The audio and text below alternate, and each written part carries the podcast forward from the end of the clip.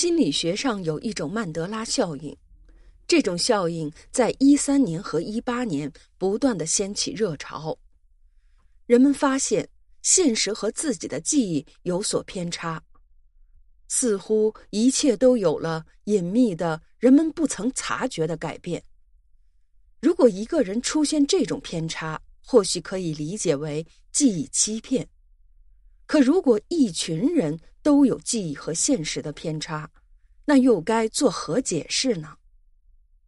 曼德拉效应指的是大众对于历史的集体记忆和史实不符。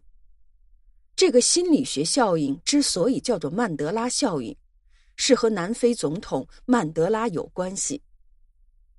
二零一三年，曼德拉去世的新闻发布之后，世界各地的人们对于这新闻感到惊诧，发现自己对曼德拉记忆出现了混乱和偏差。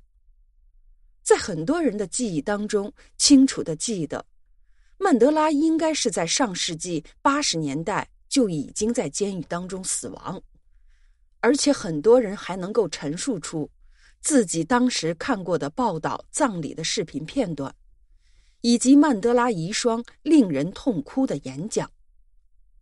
于是，这种现实和人们集体的记忆出现不符的现象，就被人们命名为曼德拉效应。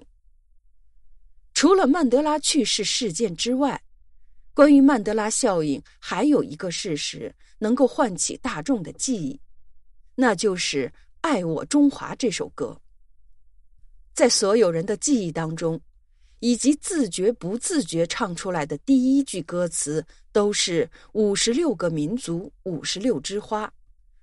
然而，事实上，这句歌词是错误的。正常的是“五十六个星座，五十六枝花”。在大众的记忆当中。这首歌自发布之后，就一直唱的是五十六个民族。可是查遍相关资料，包括官方发表的信息，表明现实是这句歌词一直以来就是五十六个星座。虽然拗口又难以理解，但却是事实。记忆当中，地理老师也曾以这首歌讲过五十六个民族。在各种节日和晚会当中听到的也是五十六个民族。